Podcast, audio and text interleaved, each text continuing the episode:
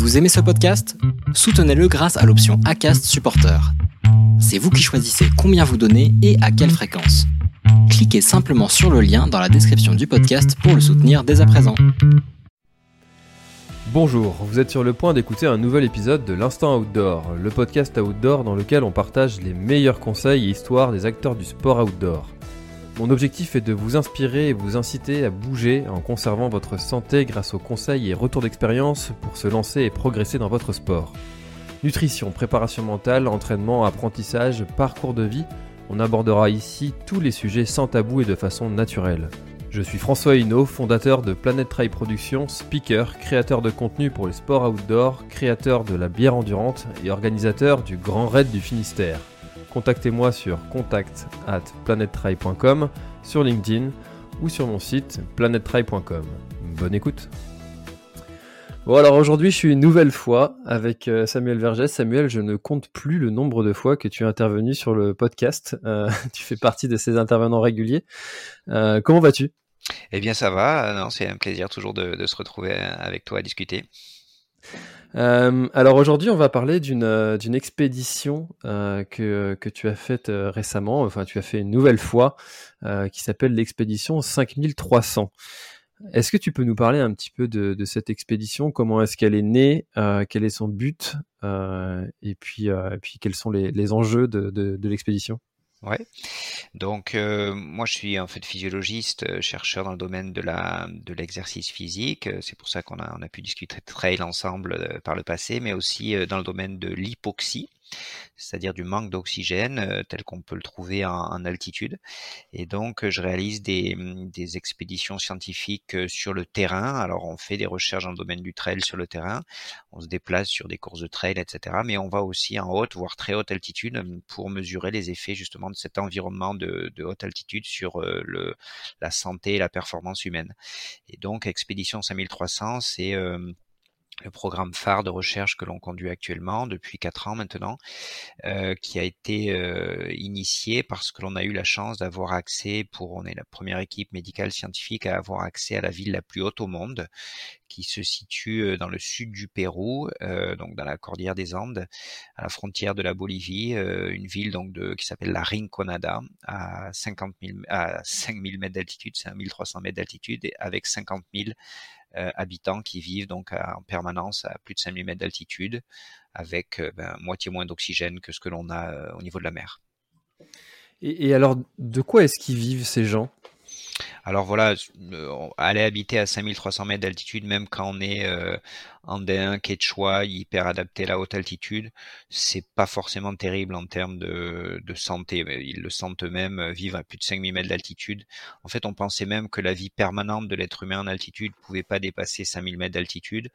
Euh, bon, en Himalaya, il y a personne qui habite à de telles altitudes, euh, et la plupart des, plus grosses villes, c'est autour de, de 4000 mètres d'altitude. Par contre, si haut, on pensait qu'en permanence, c'était pas possible. On peut bien sûr grimper un 6000, un 8000, mais en, aller-retour, on n'y passe pas plus de, quelques semaines à si haute altitude parce que vraiment le manque d'oxygène ronge l'organisme.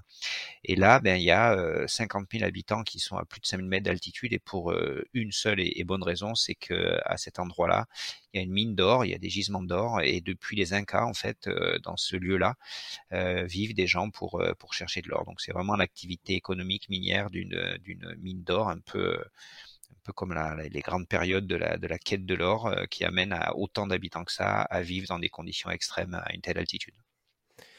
Et, du coup, leurs euh, conditions de, santé euh, générale, globale, leur espérance de vie, j'imagine qu'elle est affectée par ce mode de vie? Oui, donc euh, alors il y, a plusieurs mécanismes bien sûr qui impactent la santé de ces gens-là. Donc ils sont mineurs hein, pour la plupart.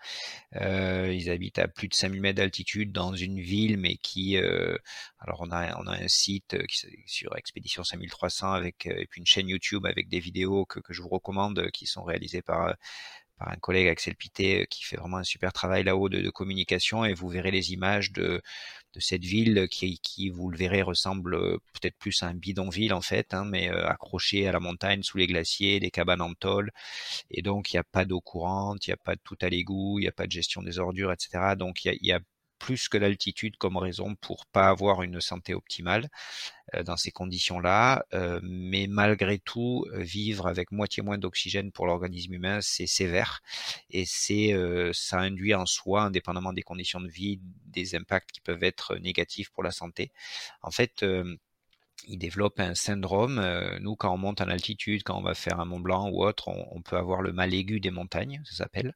Donc on a mal à la tête, on est fatigué, on a des nausées, etc. Si on fait un trail et qu'on passe euh, du temps en altitude ou qu'on va faire un trail dans des, dans des montagnes euh, de haute altitude, on va avoir ces symptômes-là de fatigue, de mal de tête, de nausées qui peuvent être sérieux. Hein. Ça, c'est le mal aigu des montagnes, c'est notre mal des montagnes à nous de plaine lorsque l'on monte en altitude. Et puis, ben, eux, ces habitants permanents de haute altitude, ils ont leur mal des montagnes aussi. Ça s'appelle le mal chronique des montagnes parce que c'est un mal des montagnes qui se développe euh, après des années et des années passées en altitude, une espèce de, une espèce d'usure de l'organisme euh, qui va faire qu'eux aussi vont avoir des symptômes euh, qui en partie se recoupent, mal de tête, fatigue, problèmes respiratoires, mais qui sont aussi spécifiques, des problèmes de circulation cardiovasculaire, qui sont essentiellement liés. Et ça c'est intéressant peut-être pour notre auditoire sportif, que lié au fait qu'en altitude, bien sûr qu'on développe des, globules rouges en plus. les sportifs qui font des stages d'entraînement en, altitude le font quasi spécifiquement pour ça, pour essayer d'augmenter la capacité de transport de l'oxygène de leur sang en produisant, en stimulant la production de globules rouges en étant en altitude. Donc on peut se dire qu'habiter à plus de 5000 mètres d'altitude, euh, c'est parfait pour être euh, farci de globules rouges. Et c'est vrai que ça stimule énormément chez ces habitants la production de globules rouges, mais à un tel niveau euh, que le sang a une, une, quantité de globules rouges énorme. Alors, sans trop rentrer dans les aspects techniques, mais la proportion de notre sang qui est occupée par les globules rouges, ça s'appelle l'hématocrite. Et donc, euh, chez une, euh, une personne en bonne santé, de pleine, euh, pas trop sportive, c'est autour de 40% du volume sanguin qui est occupé par les globules rouges chez un sportif très entraîné qui va faire de l'entraînement en altitude, etc., euh, sans dire qu'éventuellement il utilise des, des, des, méthodes illicites, mais ça peut monter jusqu'à 50% cet hématocrite, c'est-à-dire 50% du volume sanguin qui est euh, occupé par les globules rouges.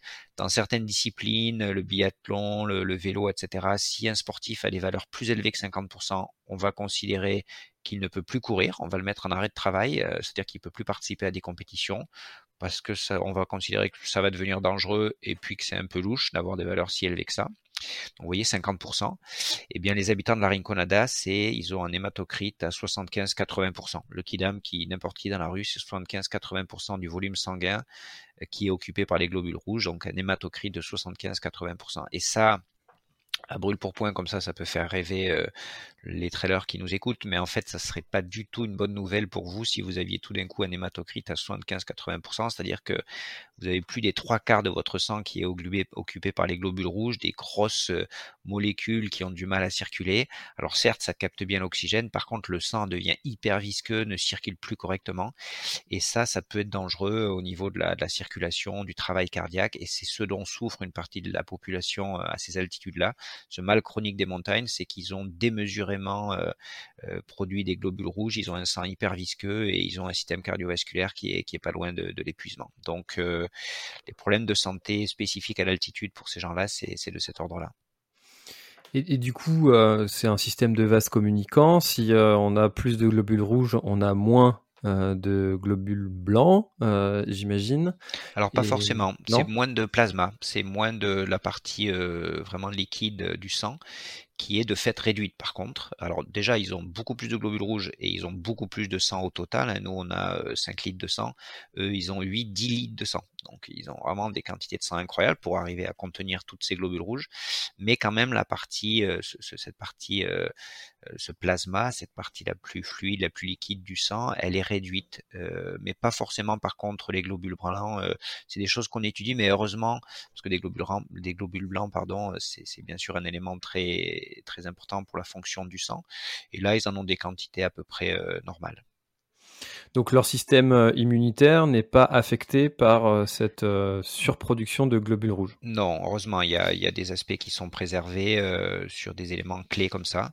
ça se traduit vraiment plus en termes de viscosité du sang, quoi, qui est, qui est anormalement élevé. Hmm. Et alors ces, mécanismes-là, ça, peut se déclencher à partir de, quelle altitude? Parce que je me souviens d'une épreuve là sur le Grand Raid des Pyrénées où on, avoisine les 2000 mètres d'altitude. Puis euh, il y a un moment où j'étais pas très bien. Euh, et puis euh, un coureur qui est venu à, mon assistance me demande si c'est pas le mal aigu des montagnes. Alors moi je me disais qu'à 2000 euh, ça, ça pouvait pas euh, être ça. Euh, au final, c'était pas ça. Mais est-ce que au, final, à, des altitudes, à, partir de quelle altitude ça, ça commence? Ouais. Alors pour, pour tout homme, toute femme qui, qui est en altitude, en fait, l'impact de l'altitude sur le sur la santé, ça va ou sur la performance, si on cherche à augmenter ses performances, ça va être le résultat de, de ce qu'on pourrait appeler la charge hypoxique. C'est-à-dire, c'est à la fois le niveau d'altitude auquel on est et le temps qu'on y passe. Euh, ça, ça, correspond à certaines aussi notions de charge d'entraînement. C'est une notion à la fois d'intensité et de durée. Donc intensité, c'est le niveau d'altitude et le durée, c'est le temps euh, qu'on passe à une altitude donnée. Euh, se retrouver pendant deux minutes à l'équivalent de, de, de 5000 mètres d'altitude, d'un coup comme ça, ça va être très haut. Par contre, si on ne reste que deux minutes et qu'on redescend, l'organisme, ça va, il n'aura pas été trop affecté. si, si on passe plusieurs jours, euh, on est habitant euh, de plaine, euh, de Bretagne par exemple, et puis on se retrouve d'un coup à, à 1500 mètres d'altitude et on y reste des semaines, bon, à 1500 mètres d'altitude, ça va être bien toléré, même pendant des semaines. Par contre, si on est à la fois trop et qu'on y reste longtemps, là on peut être, alors longtemps ça peut être de l'ordre de quelques heures en fait.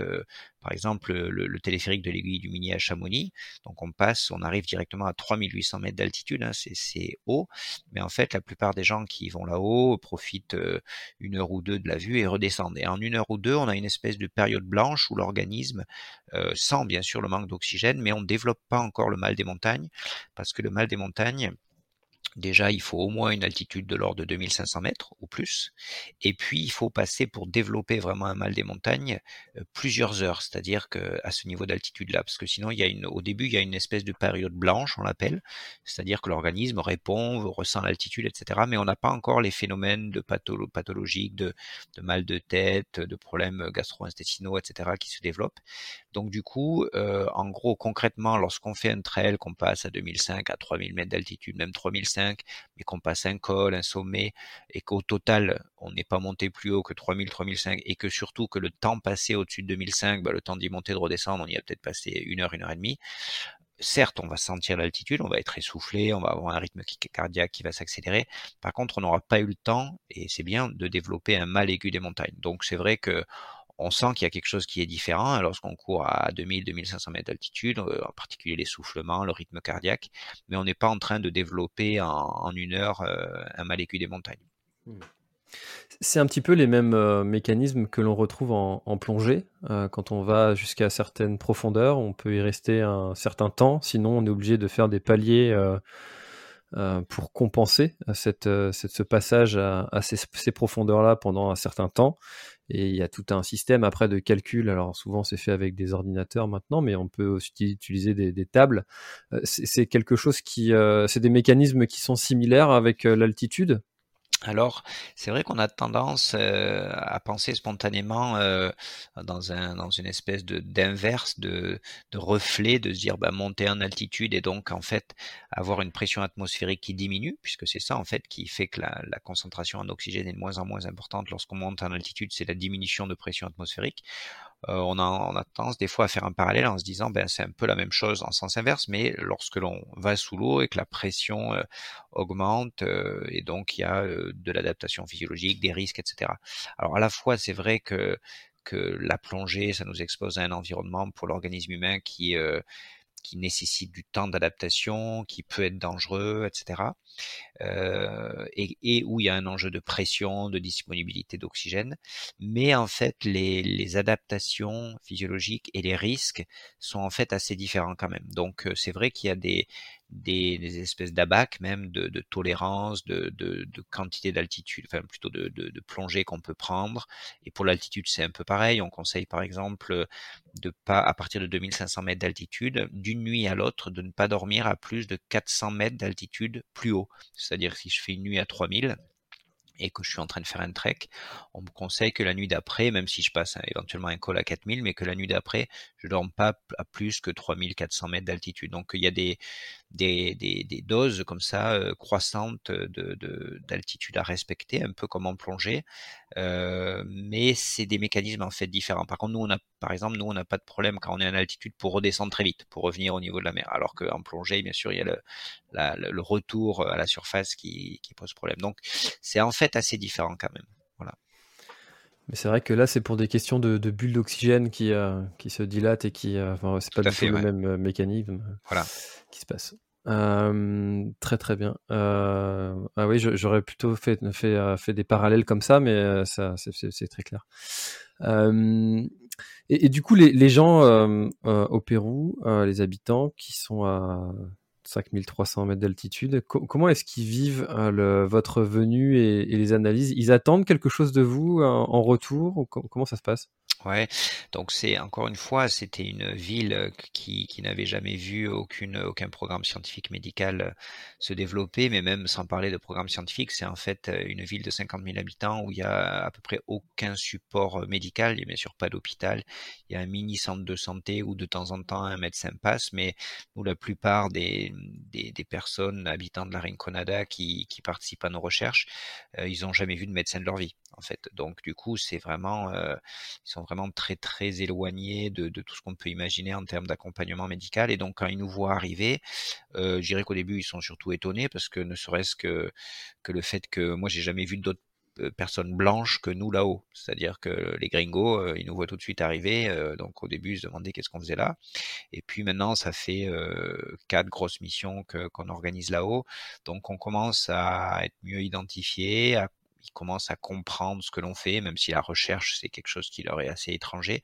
Par contre, ils comprennent qu'on est une équipe de médecins et que donc, euh, là où ils sont euh, vraiment en attente, c'est d'avoir euh, quelques évaluations, des conseils, des, des, solutions à leurs problèmes de santé, en particulier liés à l'altitude.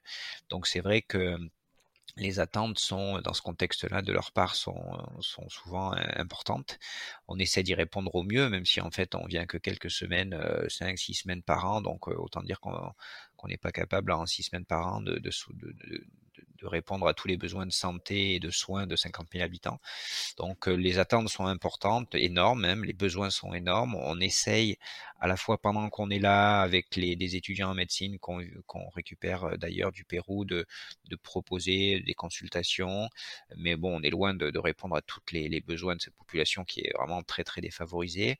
Par contre, là où on essaye d'agir plus en profondeur et mais aussi à plus moyen terme, je dirais, c'est à travailler aujourd'hui à, la création d'un centre de santé et de recherche euh, dans cette ville-là pour la population et aussi pour poursuivre les recherches euh, sur l'altitude dans cette ville qui, est un lieu exceptionnel hein, d'un point de vue scientifique, mais aussi que ce soit un lieu qui soit un vrai lieu de soins permanent avec des médecins péruviens qui puissent être présents régulièrement pour cette population. Donc les, besoins et les attentes en résumé sont énormes dans cette ville-là à tous les niveaux, hein, que ce soit au niveau santé, mais aussi euh, au niveau gestion environnementale je parlais de la gestion des ordures, de l'eau, euh, de l'eau potable, etc. Donc on essaye à notre mesure de, de pousser, en particulier dans, dans ce qu'on maîtrise le mieux, la santé à, à améliorer un petit peu les, les, conditions de vie de ses habitants. Mais il y a beaucoup à faire et on essaye de, de drainer au maximum des partenaires. Alors nous, un programme de recherche comme le nôtre, il fonctionne grâce à des dons de, de mécènes, en particulier d'entreprises qui s'associent à cette aventure-là. Euh, et pour créer euh, en plus un centre de recherche et de santé dans un lieu comme ça, on, on essaye aussi de réunir les, partenaires euh, qui sont euh, intéressés par cette aventure pour, euh, pour arriver encore une fois à, répondre aux besoins de cette population. Eh ben, si vous nous écoutez et que vous souhaitez soutenir le projet, j'imagine qu'on peut le faire via, via votre site expédition5300.com. Oui, tout à fait. Toutes les, tous les renseignements sont, sont dessus et on a euh, voilà, on a des, mécènes, des grandes entreprises euh, ou des plus petites qui sont qui sont à nos côtés pour participer à cette aventure, d'autres qui sont intéressés, euh, qui nous accompagnent parce qu'il y a des enjeux de, de développement de la connaissance, de, développement technologique en fait. On est dans un environnement tellement particulier qu'il y a des aspects technologiques, de, de tests, de développement qui sont, qui sont intéressants. On a même certains partenaires qui sont plus dans le domaine de la conquête spatiale. Alors ça peut paraître décalé, mais en fait vivre dans un endroit très très reculé comme ça, dans des conditions de moindre oxygénation, dans des conditions environnementales très lourdes, très dures, c'est un certain modèle sur certaines solutions technologiques, etc pour ce que pourra être tous les deux quand on ira habiter quelques semaines sur la Lune et qu'on courra là-haut pour savoir comment la base lunaire elle doit être construite, combien d'oxygène il faut mettre dans la base lunaire pour arriver à vivre en, suffisamment bonne santé. Donc c'est des lieux des lieux analogues on dit, c'est-à-dire des des lieux où on peut faire des analogies entre des conditions de vie terrestres rudes et des conditions de vie qui pourront exister dans l'espace. Et alors, qu'est-ce que nous, en tant qu'Européens, euh, on peut attendre d'une euh, concrètement Qu'est-ce que cette étude-là euh, pourra apporter là, demain aux, trailers qui, qui, pratiquent en France? Ouais. Alors c'est vrai que, vous l'avez compris, on a bien sûr en allant là-haut, je dirais qu'on avait une motivation euh, initiale qui était scientifique, de développer la connaissance euh, pure, de savoir comment l'être humain était capable de vivre avec moitié moins d'oxygène. Puis après, quand on est sur place, euh, l'urgence quand même, les besoins de la population sont tels qu'on a quand même aussi fortement envie de, répondre à des, objectifs locaux d'aide à la population. Mais c'est vrai qu'il y a aussi une partie de nos recherches là-haut qui sont très liées à des problématiques ou à des questionnements qui nous concernent nous, en France, au niveau de la mer dans différents domaines. Alors, savoir comment des habitants, des, hommes et des femmes vivent en permanence à plus de 5000 mètres, c'est une source de connaissances importante pour accompagner les trekkers, les himalayistes, etc., qui montent en altitude pour savoir jusqu'à quel point l'être humain peut s'adapter à l'altitude, comment voir distinguer ceux qui risquent de bien tolérer, ceux qui risquent de moins bien tolérer. Donc ça, c'est un axe dont on travaille. On a dans le laboratoire un service de, de médecine de montagne, donc on a des trekkers, des himalayistes qui viennent nous voir avant de, partir en expédition et on peut les conseiller aussi sur la base de la connaissance que l'on a de peuples de haute altitude? Ça, c'est une chose. Et puis, il y a des, euh, des, implications en santé pour les personnes malades, c'est-à-dire que manquer d'oxygène en altitude, il y a des parallèles avec un certain nombre de, maladies. Et avec la Covid, on, en a entendu parler, où on, a des, on est hospitalisé, etc., parce que euh, on a des poumons qui fonctionnent plus correctement et du coup, on manque d'oxygène. On manque d'oxygène non pas parce qu'on est en altitude, mais parce qu'on a une maladie respiratoire. Et donc, de savoir comment on peut vivre avec moitié moins d'oxygène à la Rinconada, euh, ou comment au bout d'un moment ça fonctionne plus où on peut tomber malade, c'est aussi éclairer des problématiques de santé dans les maladies respiratoires comme la Covid, les, les, apnées du sommeil, etc. Ça, c'est donc un autre débouché bien sûr important hein, dans le domaine de la santé. Pour, pour moi qui suis un chercheur INSERM, c'est bien sûr euh, une, des applications importantes de ce genre de recherche en altitude.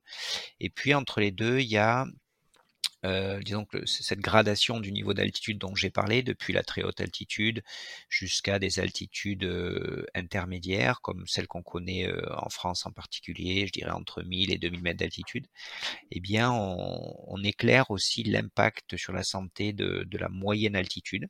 On a des travaux, nous, autour de Grenoble, dans les Alpes, sur cet impact de la moyenne altitude, qui, en fait, pour le coup, est pas, pas du tout délétère, agressif pour l'organisme comme l'est la très haute altitude euh, pour l'organisme humain, mais inversement peut même être vu comme un, stimulant pour l'organisme humain. Alors ceux qui connaissent bien ça, ben, c'est les sportifs euh, souvent de haut niveau qui utilisent l'entraînement en altitude pour améliorer leur performance. Donc eux, bien sûr, ils s'amusent pas à monter à 5000 mètres d'altitude, sinon ils, développeraient plus de, problèmes de santé ou ils, perdraient plus en performance qu'autre chose mais ils utilisent des, niveaux d'altitude intermédiaires entre 1000 et 2000, 2500 mètres d'altitude. Et là, c'est des niveaux d'altitude qui sont stimulants pour l'organisme, euh, c'est-à-dire que ça, euh, ça agit un peu comme un entraînement physique, ça ça accentue les effets de l'entraînement. Et donc les stages en altitude, à fond romeu, au centre d'entraînement en altitude là-bas, ou, ou alors dans des lieux où il y a de la, où on peut simuler l'altitude, puisque c'est maintenant une pratique d'entraînement euh, de, dans différents sports, alors plutôt pour le haut niveau, mais des stands d'entraînement dans le Jura ou ailleurs, ou même à Paris, à l'INSEP, à Marcoussis, on a des, salles d'entraînement ou des chambres où on peut dormir, où les athlètes dorment, où on extrait l'oxygène et où donc en fait euh, on va dormir, alors qu'on est en pleine, on va dormir à, on va régler le soir le niveau d'altitude de sa chambre, on va dormir à 2000, à 2500 mètres d'altitude, ou alors on va faire une séance dans une salle de gym où on va choisir de faire la séance habituelle avec ses appareils de gym, mais on va être à 2000, 3000 mètres d'altitude. Donc on va utiliser l'altitude réelle ou simulée pour augmenter les performances. Donc ça, c'est vraiment les applications pour le sportif.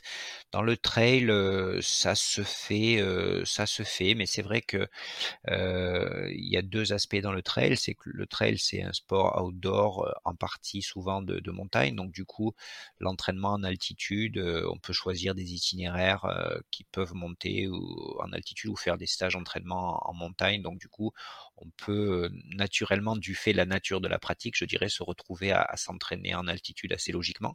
Alors que si on fait du vélo de route, par exemple, on peut monter à un col, mais on va être tout de suite en bas, donc c'est difficile de rouler beaucoup en restant en altitude en vélo de route, quoi. Alors que en trail, on peut courir en haute altitude quand même pas mal. Donc l'entraînement en altitude pour le trail, ça, parce qu'une fois qu'on dit qu'on veut s'entraîner en altitude, quelle altitude, quelle intensité, etc. Pour quelles adaptations. Donc là, on rejoint vraiment des connaissances que nous on développe sur l'altitude en général, et y compris à la Rinconada au Pérou, pour savoir quelles sont les réponses de l'organisme à l'altitude. Donc on, s'inspire aussi de ce que l'on développe sur les populations de haute altitude pour savoir jusqu'à quel point on peut stimuler l'organisme humain pour qu'il gagne en performance sans tomber dans les travers de la trop haute altitude et des maladaptations à l'altitude. Et puis une autre retombée de nos travaux pour ce qui est de la moyenne altitude, c'est en dehors des sportifs et de la performance, c'est euh, est-ce que vivre en moyenne montagne, euh, si un jour tu décides de, déménager et que tu viens habiter sur le Vercors ou ailleurs, est-ce que tu penses que tu seras plutôt en meilleure santé ou qu'au contraire euh, ton organisme va souffrir de vivre à 1500, 2000 mètres d'altitude? Et nous, on a des données, des projets spécifiques, en particulier dans, en Isère, où on a la chance d'avoir des populations assez importantes qui vivent entre 1000, 1500 mètres, 2000 mètres d'altitude. On a des données euh, qui suggèrent que le fait de vivre en permanence en moyenne montagne, ça puisse être bénéfique pour la santé en dehors des performances du sportif.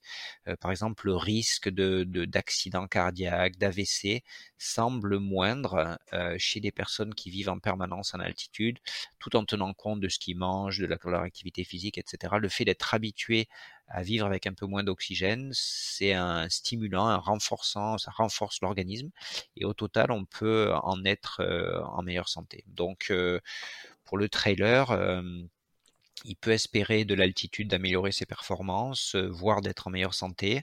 Et puis ce qui est sûr, c'est que s'il veut faire un trail d'altitude, il a tout intérêt à s'habituer à l'altitude en, y allant avant.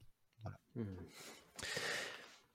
Et j'ai parcouru le, site euh, expédition5300.com. J'ai vu que forcément, euh, à cette altitude-là, il y a de la neige, euh, il fait froid. Est-ce que c'est aussi une donnée que, vous étudiez, ces conditions de vie dans, le froid? Alors, je ne sais pas quelle est la température là-haut. J'imagine que c'est pas non plus des froids extrêmes comme on peut trouver dans les pôles. mais est-ce que vous étudiez ça aussi? Oui, donc c'est vrai que nous, on étudie l'impact de l'environnement d'altitude. On parle plus que de, l'hypoxie, on parle de l'environnement d'altitude parce que c'est vrai que l'altitude nous expose à, et la montagne nous expose à différents facteurs qui sont pas simplement le manque d'oxygène et qui peuvent avoir un impact sur notre santé. Euh, la température, c'est vrai que c'est un, élément qui peut euh, être à la fois un stimulant. Hein, les basses températures, on sait que c'est utilisé pour euh, la cryothérapie, pour la récupération, des choses comme ça. les, certaines, certaines pratiques de se mettre dans l'eau froide, etc. C'est pas juste du fun, c'est parce que de fait, exposer notre organisme à à des températures très différentes de ce dont on a l'habitude. Il y a aussi des entraînements en, température élevée qui se font maintenant chez les athlètes pour là aussi stimuler l'organisme. Donc jouer avec la température ou être exposé à des températures très différentes comme en montagne, ça impacte sur la santé et la performance. En altitude aussi, on est exposé à un rayonnement solaire plus intense. Alors bon, c'est pour ça que tu risques de prendre des coups de soleil, mais ça, à la limite, euh, c'est une chose. Mais le rayonnement UV, par exemple, c'est euh, très important pour le métabolisme de certaines vitamines, pour ce qui nous concerne. Et du coup, de vivre en permanence ou, transitoirement en altitude, le rayonnement solaire va avoir un impact sur des éléments de santé qui nous concernent. Donc c'est vrai que c'est il faut prendre toutes les dimensions de l'environnement d'altitude. Après, pour ces, à la Rinconada, pour les gens qui habitent là-haut, alors c'est vrai qu'il y a zéro chauffage dans leur cabane, etc. Donc, je dirais qu'ils sont assez rustiques, c'est le moins qu'on puisse dire. Ils savent aussi se mettre des couches et des couches d'habits en poil de lama et ça, les aide bien. Donc c'est sûr qu'ils sont plus résistants en moyenne que, que nous quand on sort de notre petit chez nous et qu'on a froid. et peut-être que ça impacte aussi sur leur sur leur santé, mais quand même de vivre à la Rinconada, moitié moins d'oxygène, quand même l'hypoxie, c'est un stress énorme pour l'organisme et ça reste quand même l'élément majeur de cet environnement d'altitude qui impacte sur leur santé. Et quand on fait un voyage comme ça, euh, j'en parlais avec euh, notamment les, nouvelles marques qui, euh, qui œuvrent pour des équipements qui sont faits à base de, bouteilles plastiques recyclées, quand, qui, qui, viennent souvent d'un voyage, d'une prise de conscience où, on se dit que les enjeux écologiques sont, importants. Quand toi, tu reviens d'un voyage comme ça, est-ce que je pense que tu reviens un petit peu changé euh, sur, euh, ta manière de voir euh, notre environnement à nous, Européens? Oui, les, aspects environnementaux, environnementaux, de fait, c'est une thématique qui, qui, est forte quand on réalise, quand on travaille la Rinconada. En fait, c'est déjà, c'est pas simplement en rentrant, c'est en arrivant déjà. En arrivant, si certains d'entre vous regardent les, images, vous verrez que c'est pas vraiment le Pérou euh, traditionnel euh, qu'on nous vend dans les plaquettes, euh, tout joli, proche de la nature, etc. Encore une fois, c'est plus proche d'un gros bidonville en altitude, avec aucune gestion des poubelles, des monticules de déchets qui qui traînent partout, des rivières polluées, etc. Donc, euh, au niveau environnemental, on arrive là-bas avec nos petites, euh, nos petites polaires éventuellement réalisées en, en poubelle, en, bouteilles recyclées. On se dit, mais c'est terrible, c'est choquant, la nature, tout ça, etc. Euh, et puis, euh, au bout de, quelques temps qu'on est là, qu'on reprend nos esprits devant tous ces déchets, on voit ces gens vivre là qui ont ni voiture, qui prennent jamais l'avion. Et puis tout d'un coup, nous, on se dit qu'on a traversé l'Atlantique avec un, grand coup de, de kérosène euh, pendant, pendant 12 heures et que finalement, en 12 heures, on a probablement eu une trace euh, sur l'environnement et, et, une production de CO2 qui, qui est équivalente à, quelques années de, de chacun de ces habitants-là. Donc c'est vrai que ça fait quand même euh, relativiser, ça, ça questionne, j'irai sur euh, à la fois bien sûr les efforts et les prises de conscience qui sont indispensables que l'on a, et puis malgré tout des pratiques que l'on a toujours, et nous y compris pour, pour la recherche, on pourrait nous dire oui mais vous c'est pour faire la recherche, c'est justifié, bah ou vraiment euh, jusqu'à quand? C'est justifié quand même de d'avoir des pratiques qui sont quand même euh, parmi les plus polluantes de transport, etc. Donc c'est vrai que le questionnement il est d'emblée en arrivant, à la fois ça fait drôle de voir des, des peuples qui sont déjà en difficulté, qui essayent d'extraire, de, vivre de leur, de leur environnement avec l'or, mais qui quand même contribuent à le, le polluer sévèrement, sans parler du mercure qu'ils utilisent pour extraire l'or, qu'ils rejettent dans la nature, etc. Donc c'est à la fois questionnant quand on les voit, et pourtant qui sont très proches de la Pachamama, etc., mais qui n'ont pas forcément conscience non plus de, de l'impact qu'ils ont sur leur environnement local. Euh, mais très vite, encore une fois, si, si, on réfléchit un peu, on se dit, bah, est-ce que moi finalement c'est beaucoup mieux ou est-ce que c'est pas beaucoup pire? Voilà. Et puis après, on, comme tu dis, on a le on a le chemin inverse, on atterrit, euh, nous, par exemple, à Genève, et puis on, en sortant de l'avion, on circule dans, dans, l'aéroport où on voit des, des, énormes euh, pubs pour les joailliers euh, suisses avec des bagues en or que, monsieur ou madame s'achète en sortant de sa Jaguar pour des sommes hallucinantes. Et en, en 10 heures d'avion, on se dit, ah mais cet or-là, il vient des mains la calleuse et du bonhomme que j'ai quitté qui habitait dans sa cabane. Euh, et là, on se dit, mais comment c'est possible, quoi, qu'il y, ait autant d'inégalités qu'on va, euh, nous, euh, vraiment pour des questions de luxe, accéder à des choses comme ça. Alors, c'est pas pourquoi pas, mais que ce soit au prix d'inégalités aussi importantes. Donc autant dire que oui, euh, c'est très questionnant de, de conduire un, un, programme scientifique euh, de, de, coopération comme ça dans, dans, un milieu tellement différent quand, quand, on va là-bas, comme je dis souvent, on arrive sur une autre planète, quoi. Et quand on quitte la planète et qu'on revient ici, euh, quand on quitte la planète Rinconada et qu'on revient ici, on se dit mais comment c'est possible qu'il y ait des, lieux et des conditions de vie quand même, il faut le dire, aussi différentes, euh, euh, si finalement si proches sur Terre, même si c'est d'un continent à l'autre. C'est vrai qu'il doit y avoir une période d'adaptation dans, dans les deux sens. autant des fois, en, décalage horaire, on appelle ça le jet lag, mais Là, en termes d'adaptation euh, culturelle aussi, ça doit être, euh, ça doit être aussi assez marquant.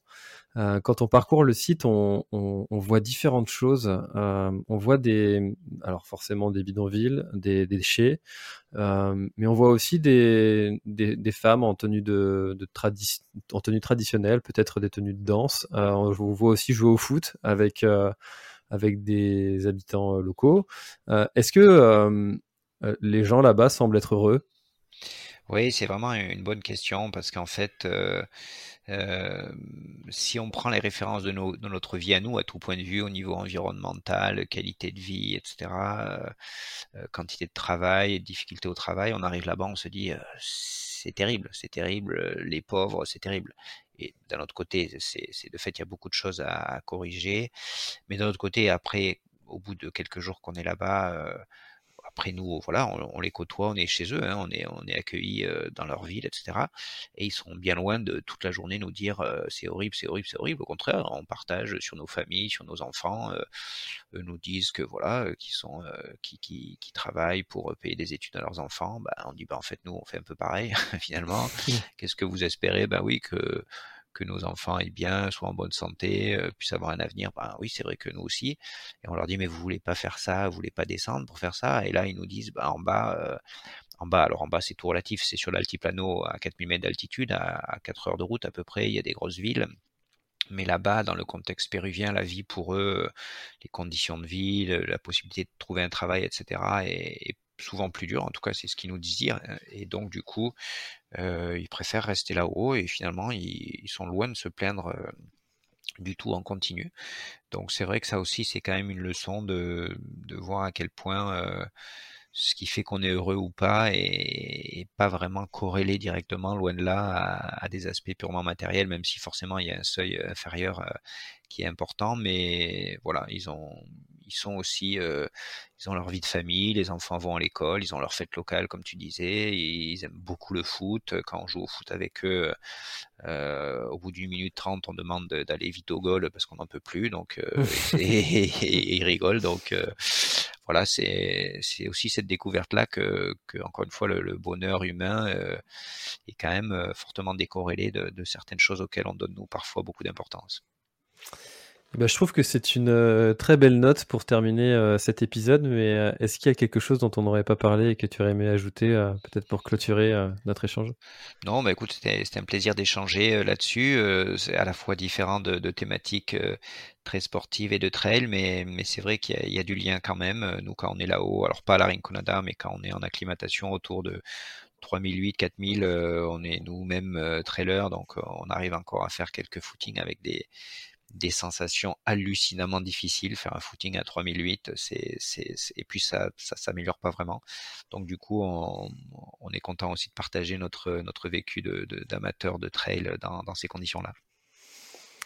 Eh ben, merci beaucoup euh, Samuel pour euh, ce partage de, de cette expédition Avec plaisir. Et puis n'hésitez pas à nous retrouver sur euh, les réseaux sociaux, le site internet, etc. C'est, c'est aussi partager cette aventure-là qui, qui nous fait plaisir. Je mettrai le lien dans, la description pour euh, tous ceux qui n'auraient pas retenu expédition5300.com. Voilà. Merci beaucoup Samuel, à bientôt. Merci, à bientôt. Merci d'avoir écouté cet épisode de l'Instant Outdoor. J'espère qu'il vous a plu. Si c'est le cas, et même si ce n'est pas le cas, abonnez-vous pour ne rater aucun épisode. Parlez-en autour de vous et laissez-moi un commentaire sympathique sur Apple Podcast, c'est ce qui m'aide le plus à remonter dans les classements. N'hésitez pas non plus à le partager à chacun de vos contacts dans le sport chaque nouvel auditeur intéressé est une victoire. Si vous avez besoin d'un speaker pour votre événement, d'un contenu pour votre marque, d'une bonne bière artisanale bretonne, d'infos sur le Grand Raid du Finistère, n'hésitez pas à me contacter à l'adresse contact at planettry.com. A bientôt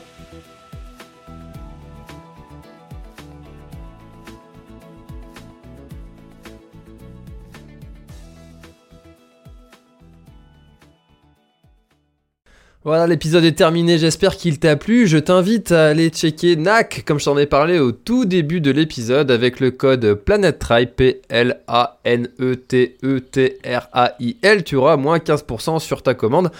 Et moi, je te souhaite un très, très, très, très, très bon footing, très bon trajet. Bref, ce que tu es en train de faire, je te le souhaite un très bon. Allez, à bientôt dans un prochain épisode. Bye bye.